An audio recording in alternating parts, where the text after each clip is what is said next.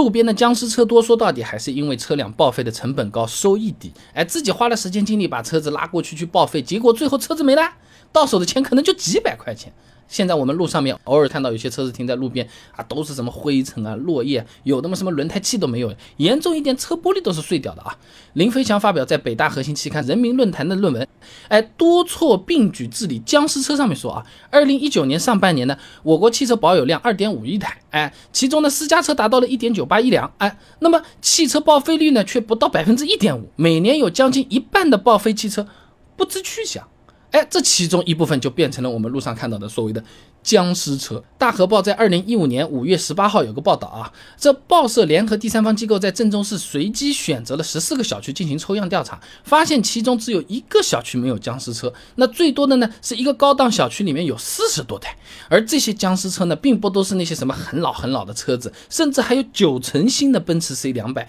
哎，我也想给他这个窗上写一行字，不开的话给我好不好？哎。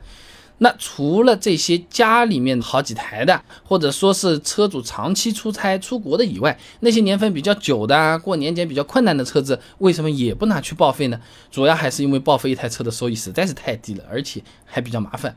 首先啊，车子报废回收、报废补贴它不是一直都有的。另一方面呢，不同地区的补贴金额也要参考当地的政策的。佛山市二零一二年四月二十六号发布了一个关于加快淘汰黄标车工作的实施意见，它细则里面讲啊，一点三五升。及以上排量的轿车每辆补贴一万八千块，一升到一点三五升排量的轿车每辆补贴一万块，一升以下每台六千块，这个补贴力度还算是比较大了啊。但补贴时间呢是从二零一二年七月一号到二零一五年十月三十一号，超过这个时间呢就不能享受补贴了。那如果大家有需要报废的车辆，就要经常关注当地政府的最新的相关政策，它要它要更新的。你比如说，上海市商务委员会、上海市财政局在二零二一年五月七号发布了个《本市老旧汽车报废更新补贴实施细则》，它文件上面这么讲啊：从二零二一年的一月一号到十二月三十一号，个人报废国四级以下排放的汽车，并且在上海本地汽车销售企业购买国六级以上燃油新车的，可以享受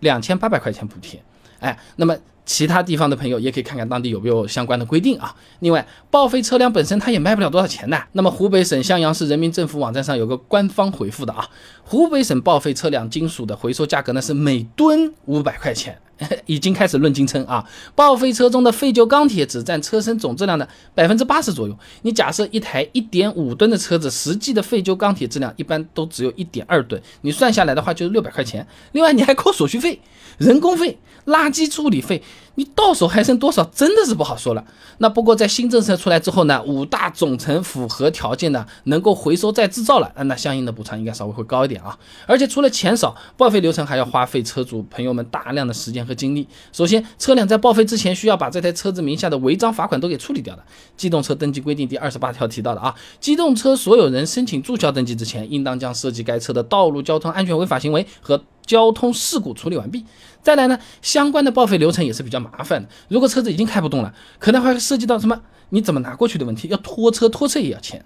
严明发表在《道路交通管理》期刊上面的论文《浅谈报废机动车管理存在问题及对策》上面说啊，这车辆报废首先需要把车子的登记证书、号牌、行驶证准备好，然后呢，把报废车辆运到。回收站报废，再凭借回收公司出具的证明，再到车管所办理报废手续。那车管所周末不上班的，那难免大家就要工作日请个假来办这个手续了。那么参考国家统计局的数据，二零一九年城镇单位就业平均工资呢是九万零五百零一块钱，算下来工资大概是七千五百四十一块七毛五。那一个月的工作日按照二十二天来算的话，一天工资三百四十三。你要是一天没搞完，请了两天假，那扣掉的工资就比报废给的钱多啦，有可能要入不敷出啦。所以总的来讲，车辆报废不仅是车子没了，最后算上时间成本，甚至还要倒贴了。所以有一部分人就选择不管了，找个不会被交警贴罚单的角落，你把它放在那边嘛好了。最后就变成了我们现在路上看到的僵尸车啊。那当然了，如果大家平时有碰到僵尸车堵的那个路了，或者影响通行的情况，打幺二二，让交警部门联系车主来处理也是可以的啊。好，今天的视频呢就先做到这里了。如果你觉得这个视频做的还可以的话呢，点我的头像关注一下，点赞转发给你的朋友，哎，这个对我很重要嘛，动力来源嘛，对吧？而且你这样每天就能收到一段超过六十秒的汽车使用小技巧了。备胎说车，等你来玩哦。